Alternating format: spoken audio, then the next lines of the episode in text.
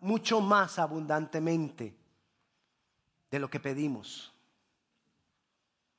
Hoy vamos a hablar de la habilidad que tiene Dios para actuar en el momento preciso en la vida de los que buscan y de los que confían en Él.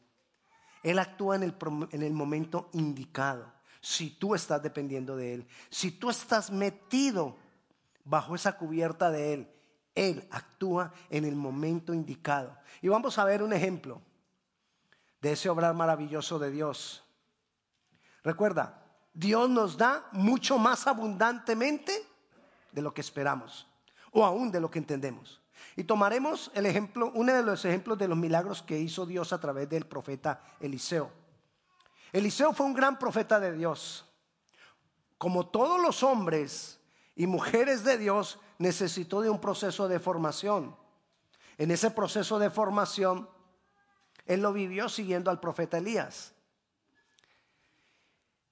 Y vayamos a, al segundo libro de Reyes, capítulo 4, versículo, vamos a leer a partir del versículo 1, lo que se estaba presentando en esa situación. Una mujer de las mujeres de los hijos de los profetas clamó a Eliseo diciendo, ¿quién era la mujer? había sido mujer de uno de los hijos de los profetas. Tu siervo, mi marido, ha muerto y tú sabes que tu siervo era temeroso de Jehová. Y ha venido el acreedor para tomarse dos hijos míos por siervos. Versículo 2. Y Eliseo le dijo, ¿y qué puedo hacer yo? ¿Qué te haré yo? Declárame qué tienes en casa. Y ella dijo, tu sierva ninguna cosa tiene en casa. ¿Qué dijo ella? ¿Que qué tenía? Nada. Esa es la palabra clave. Nada. Sino una vasija de aceite. Él le dijo, ve y pide para ti vasijas prestadas de todos tus vecinos, vasijas vacías y no pocas. Entra luego y enciérrate tú y tus hijos y echa en todas las vasijas y cuando una esté llena, ponla aparte. Y se fue la mujer y cerró la puerta encerrándose ella y sus hijos, y ellos le traían las vasijas y ella echaba del aceite. Cuando las vasijas estuvieron llenas, dijo a un hijo suyo, tráeme aún otras vasijas. Y él le dijo, no hay más vasijas. Entonces cesó el aceite.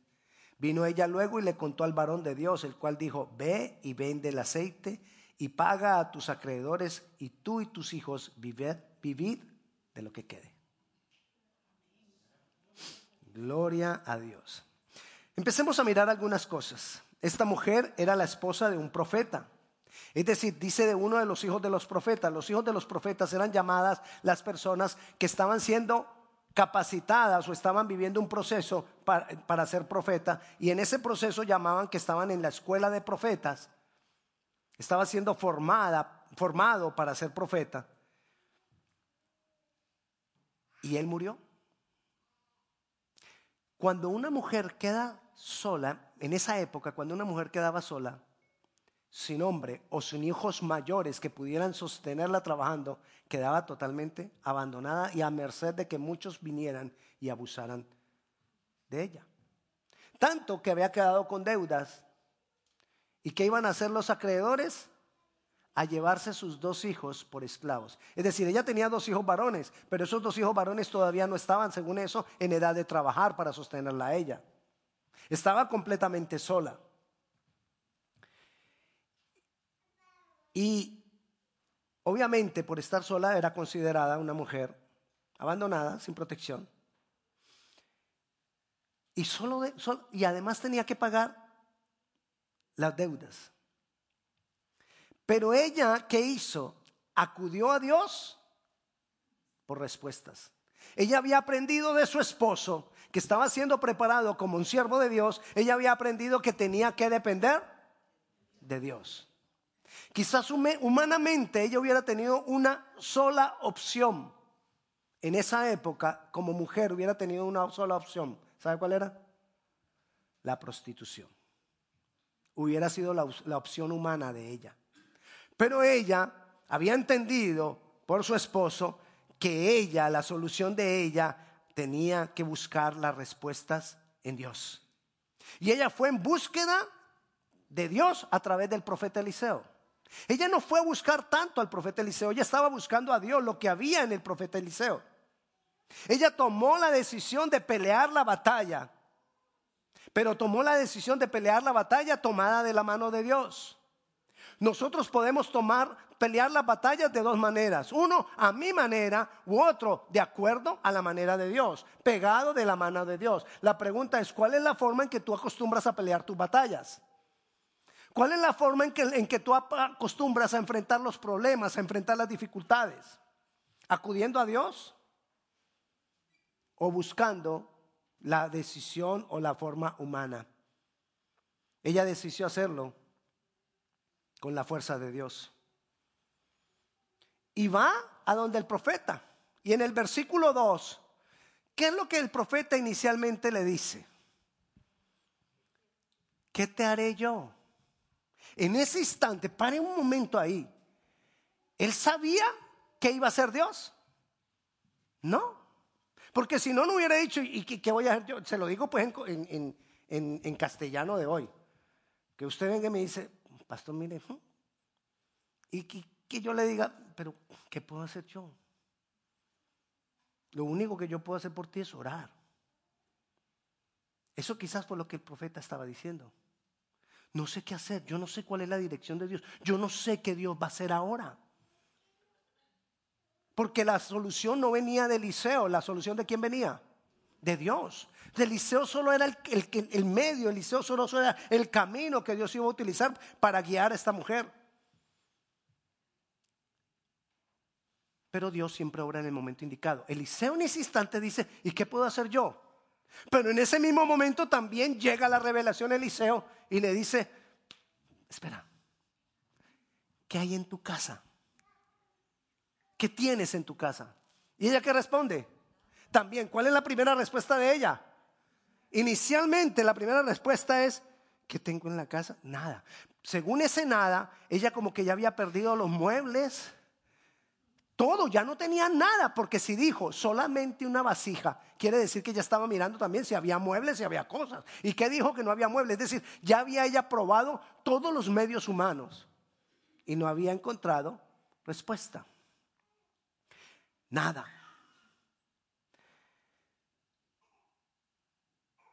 Y ese nada es bien importante. Todo cuando nosotros no estamos buscando a Dios, todo se va deteriorando, todo se va acabando hasta que tomamos la decisión correcta. La decisión de buscarlo a Él. Ella dijo, no hay nada. Pero cuando dice, no hay nada, también parece que Dios la ilumina y le dice, ah, sí, ¿qué hay? Una vasija con aceite. Ella dijo nada porque humanamente esa vasija como un aceite no iba a servir para nada. Y tenía ella, lo que Dios estaba esperando es que ella reconociera, primero, que no tenía salida. Que ella aceptara, estoy acá porque mi única salida es Dios. Estoy acá porque mi única solución es Dios. Cuando él le pregunta, ¿qué tienes en tu casa? Él estaba haciendo era a entender a ella, no tengo nada, no tengo solución. Por eso yo necesito a Dios, porque yo no tengo otra solución. Así se lo dijo también Moisés al pueblo de Dios. Mire, cuando yo decido pelear mi batalla de la mano de Dios, Mire lo que responde Dios. Éxodo, capítulo 14, versículo 14. El pueblo de Israel salió de Egipto, va camino del desierto y llega al borde del Mar Rojo. Aquí hay peñascos, aquí hay peñascos y atrás, ¿quién viene? Faraón y su ejército. Adelante, mar. ¿Para dónde cojo? Para ningún lado. ¿Para dónde agarro? Para ningún lado. ¿Qué voy a hacer? Y entonces el pueblo empieza a maldecir y a decir, Dios, ¿para qué nos sacó de Egipto para venir a morir aquí en el desierto, pudiendo habernos dejado allá morir de viejitos, esclavos pero viejitos? Y entonces Dios a través de Moisés le responde, versículo 14, Jehová peleará por vosotros y vosotros estaréis Cuando tú decides pelear tu batalla de la mano de Dios, tú puedes estar confiado porque Jehová peleará por ti y tú puedes estar tranquilo. Amén. Pero mire también el 13, dice, y Moisés dijo al pueblo, no temáis, estad firmes y ved la salvación que Jehová hará hoy con vosotros, porque los egipcios que hoy habéis visto, nunca más para siempre los veréis. ¿De dónde sacó Moisés eso? ¿Acaso Dios ya le había dicho? Si él está diciendo, Señor, ¿yo qué hago? Estoy aquí frente al, Jordán. Él no sabía qué iba a pasar. Él no sabía que las aguas del Jordán se iban a dividir. Él no sabía que ellos iban a caminar en seco y cuando vinieran los carros de Faraón, las aguas se los iban a llevar. Él no sabía nada de eso. Sin embargo, él empezó a decir lo que Dios lo puso, puso en su boca. Porque así tú no hayas visto qué va a pasar, tenemos que hablar lo que Dios ha dicho que va a hacer. Y si Dios es poderoso y tú estás en una situación difícil, tú tienes que hablar con tu boca que Dios es poderoso y que Él pelea tu batalla. Y que Él es mucho más, y que Él nos va a dar mucho más abundante de lo que nosotros esperamos o entendemos. Necesitamos entender el Dios que tenemos. Necesitamos hablar el Dios en que hemos creído. Padre, Hijo y Espíritu Santo, los tres, un solo Dios, nuestro Dios. Y si ese Dios es con nosotros, ¿quién contra mí? ¿Qué me va a pasar? Voy a poder estar tranquilo. Si voy y le entrego todo a Él de verdad, Él se hace cargo. Lo que pasa es que nosotros a veces no le vamos y le entregamos de verdad. Nosotros no le soltamos las cosas a Él. Necesito saber el Dios en, el que yo confío. Mira lo que dice Mateo capítulo 26. ¿Recuerda la parábola de los talentos? Ya esto en algún momento lo hemos hablado, quiero, pero quiero repetírtelo. Mateo capítulo 25, versículo 26. Usted recuerda la parábola de los talentos, ¿verdad? Mire lo que le dice el Señor al siervo que no produjo nada. No quiero que, te metas en mucho de la parábola, solo quiero que, miramos, que miremos literalmente lo que dice este, este, este versículo. Respondiendo su Señor le dijo, siervo malo y negligente, ¿sabías que ciego donde no sembré y que recojo donde no esparcí? ¿Qué hace el Señor? recoge, o decir, cosecha donde no ha sembrado. O, sea, o sea, si no ha sembrado, ¿qué hay? Nada. ¿Recuerda que había en la casa de la mujer? Nada. Porque Dios tiene la capacidad de donde no hay nada, era hacer algo. Todo lo que existe, Él lo hizo de nada. ¿Qué necesita Dios para glorificarse? Nada. O sea que cuando tú dices, Señor, no tengo nada, es el preciso momento para el Señor ah, eso es lo que yo necesito. Ese es el material que yo necesito. Eso es lo que yo necesito, que tú reconozcas que todo va a venir de mí. A él no le gusta 50 y 50. A él no le gusta mitad, mitad de Dios y mitad del... No.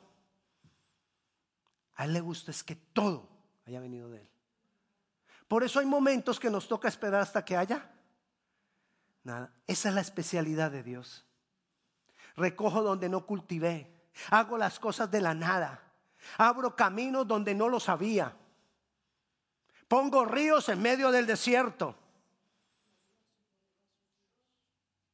Es más, ¿de qué nos hizo a nosotros? Del polvo. Y el polvo es nada. De la nada. Nos creó a nosotros. Cuando usted se mira al espejo, usted puede decir, todo esto, toda esta bellezura, de la nada. Dios es maravilloso, Dios es poderoso. Porque esto tan lindo y de la nada tiene que ser un Dios grande. Bueno, yo no sé si es que usted cree que no, que no, que no es así de bonito, pero. Entonces, ¿qué necesita Dios para hacerte un milagro? Nada.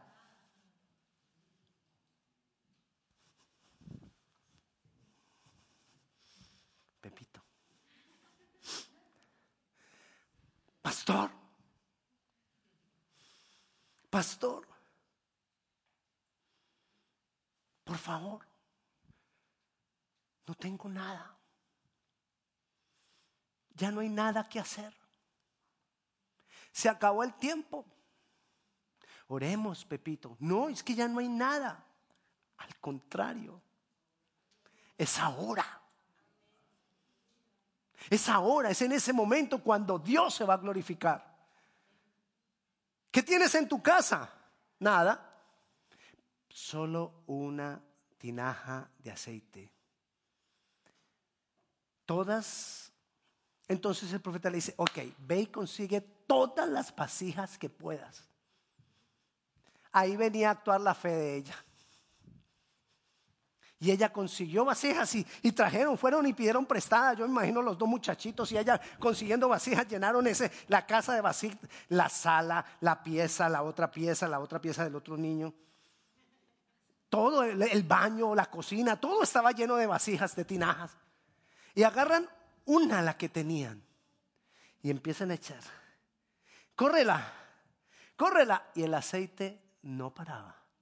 Córrela y seguía llenando y seguía llenando y seguía llenando. Yo creo que cuando ya se le llenaron todas, fue a, las tres alcobas, fue a la cocina, fue al baño, fue a la sala, ya había llenado todo. Y dijo, le dice al niño, trae más. No, no hay más. ¿Por qué no hubo más? Quizás una opción pudo haber sido, les faltó fe para haber traído más. A veces así nos pasa a nosotros. Le pedimos a Dios como que lo que necesito. Cuando Dios está dispuesto a darnos mucho más abundantemente de lo que esperamos. Pero bueno, paró el aceite y yo quiero que volvamos allí a segunda, al segundo libro de Reyes, capítulo 4. Cuando las vasijas estuvieron llenas, ya no había más tráeme a una otras vasijas. Él le dijo, no hay más vasijas, entonces cesó el aceite. Vino ella y le tocó y lo contó al varón de Dios, el cual dijo, ve y vende el aceite y paga a tus acreedores. ¿Para qué le alcanzó? Mire cuántas vasijas habría tenido, de qué tamaño las vasijas, para que a ella le hubiera alcanzado para pagar toda la deuda. ¿A qué era comparable la deuda? Al valor de sus dos hijos como esclavos. O sea que no era una deuda pequeña. Sin embargo, le iba a alcanzar para pagar la deuda. Porque es que así es que obra Dios. Dios no te da a ti lo mínimo, aunque posiblemente le faltó fe, pero era tanto lo que Dios tenía para ella, porque ella lo confió todo en Dios, porque ella arrancó de la nada, porque ella le dijo a Dios y reconoció, no tengo nada, solo te tengo a ti. Y de ahí, de la nada, Dios hizo y multiplicó y multiplicó. Y pagó todas las deudas. Y tú y tus hijos vivir de lo que sobre. Mira la bendición tan grande que podían vivir ya de esa provisión. Ese es el Dios que tenemos. Ese es el Dios en el que yo tengo que creer. Un Dios que hace mucho más abundantemente de lo que yo, de lo que yo creo, de lo que yo espero, de lo que yo entiendo, de lo que puede caber en mi cabeza. A, mí no me cabe que, que la vasija ahí llene y llene y llene y llene. ¿Y de dónde salía el aceite? A ti no te cabe quizás que Dios te pueda hacer el milagro de una sanidad ahora, porque es que como, ya tantos años, o cómo, es que me dijeron que la enfermedad era así, o que la enfermedad era así, o es que me dijeron esto, o quizás otro problema, otra situación difícil que tú estés afrontando. Pero si tú reconoces, Señor, yo no puedo, Señor, yo ya no sé nada, ya, ya, ya no tengo nada que hacer. Señor, te tengo solo a ti porque no tengo nada que hacer. Ahí es cuando Dios obra. Ahí es cuando Dios se manifiesta. ¿Sabe cuál es el problema? Que nosotros estamos acostumbrados, primero, como la mujer, a vender primero los muebles, a vender primero todo lo que tenemos, es decir, a buscar el recurso humano antes que buscar a Dios. Ella se hubiera podido quizás, es especulación, pero quizás ella se hubiera podido eh, eh, evitar todo ese dolor si ella antes hubiera entendido que la pelea se peleaba con Dios. Porque Dios tiene la capacidad de cambiarlo todo. Dios tiene la capacidad de abrir camino en medio de la soledad. Poner ríos en medio del desierto. Él tiene la capacidad de detener las aguas. Él tiene la capacidad de, transformar las personas. Él tiene la capacidad de transformar un corazón duro en un corazón blando. Él tiene la capacidad de hacer todas las cosas. ¿Por qué temer? ¿Por qué temer? ¿Sabes cuándo es que tenemos que temer? Cuando yo no le he entregado mi batalla al Señor. Cuando yo no le he entregado mi lucha a Dios, ahí hay que temer. Así las cosas no se vean como son. No importa. Así no haya nada. No importa.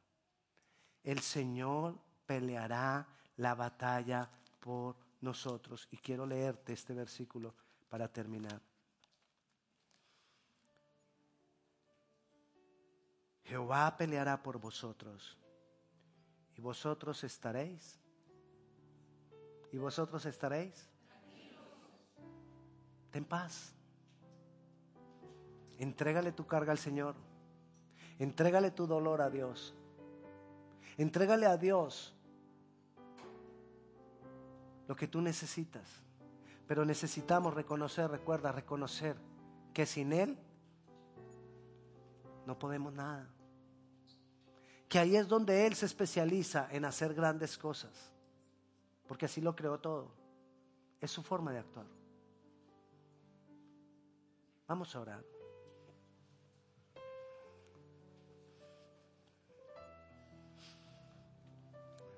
Padre Celestial, te damos gracias, Señor. Señor, hoy venimos a reconocer que sin ti no podemos.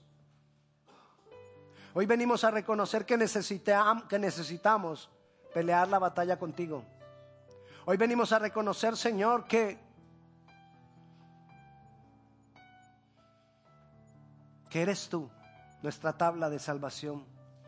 Que eres tú el que nos da seguridad que eres tú el que nos ayuda, que eres tú nuestro ayudador, que eres tú nuestra salvación, que eres tú nuestro todo.